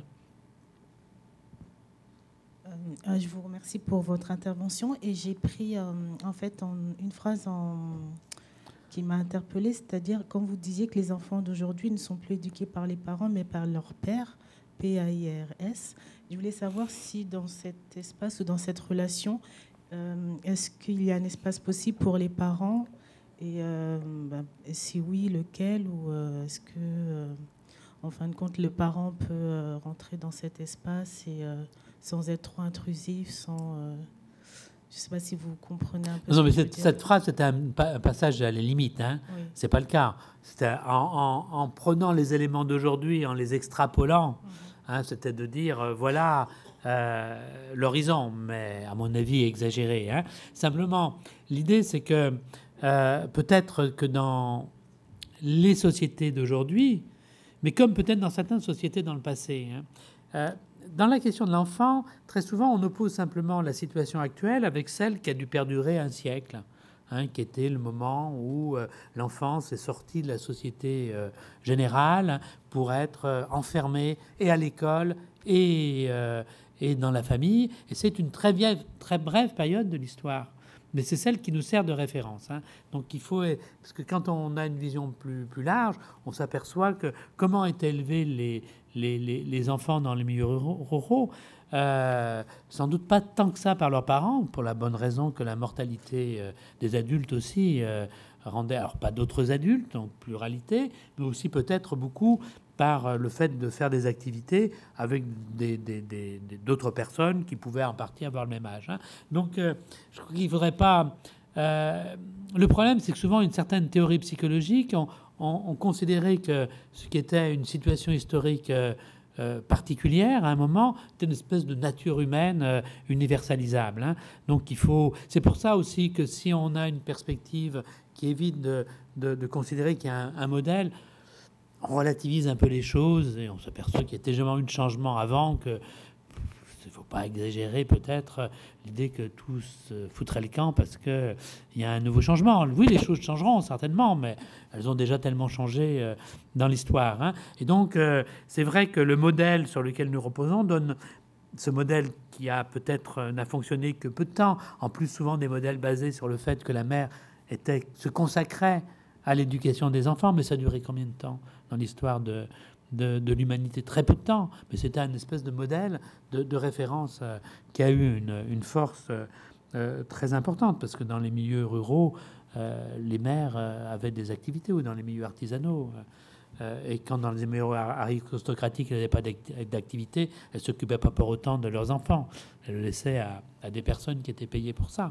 Hein. Donc peut-être ne pas penser que ce modèle qui accorde beaucoup d'importance aux parents dans la socialisation des enfants, c'est-à-dire l'intégration dans une culture, dans un cadre social, hein,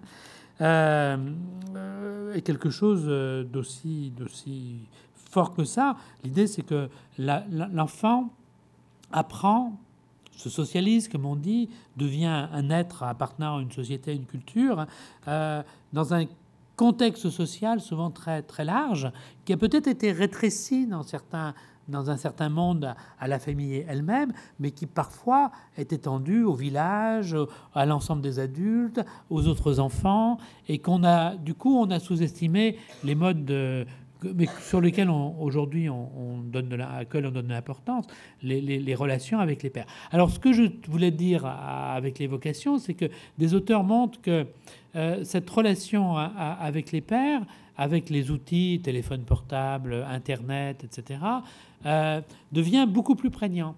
Parce que ce qui posait un problème, entre guillemets, enfin ce qui limitait l'influence des pères, c'est que euh, je passais d'un moment où j'étais avec mes pères et un moment où j'étais avec mes parents. Et que quand j'étais avec mes parents, bon, le téléphone a déjà un peu, euh, ou la télévision, euh, mais quand j'étais avec mes parents, j'étais pas avec mes pères. Maintenant, je peux être apparemment avec mes parents, mais en même temps garder le lien. Et ça, c'est très fort dans toutes les études qui montrent l'importance de garder le lien, hein, qui fait qu'on voit des études où les enfants euh, répondent, euh, sont sur Facebook, sont sur Internet, en même temps sur le téléphone portable, gèrent des relations compliquées en faisant plusieurs choses à la fois et en développant. Et à peine, ça, ça met en rage les parents, à peine ils arrivent à la maison, ils rappellent la personne avec qui ils étaient euh, dix minutes avant. Ça paraît absurde complètement ridicule, mais qui correspond à cette volonté de garder le contact, qui, dont on peut penser effectivement qu'elle conduit à, des formes d'autonomisation et de relative distance avec les parents, qui gardent quand même un, impact très fort par le rôle qu'ils jouent dans les premières années de l'enfant, avant qu'il sache aller sur Internet. Il y a quand même euh, un petit, une petite marge là, euh, au moins aujourd'hui. Après, on verra comment ça se passera mais une petite marge qui fait que cette influence euh, dans les premières années est sans doute importante et fondamentale. Après, effectivement, on peut dire que on va vers une société où les outils technologiques, une certaine autonomie laissée aux enfants, l'utilisation d'outils techniques leur permet d'être beaucoup plus plongés dans le monde de leur classe d'âge, de leur père. Hein, et donc d'avoir peut-être une influence qui fait que pour toute question peut être discutée avec des pères, ce qui peut augmenter l'influence des pères, euh, et pas uniquement celle qu'on a pu discuter euh, in situ, in vivo, à l'école. Mais ça fait deux heures qu'on est là, mais on reste. Hein. Un peu moins quand même. Un peu moins. Merci.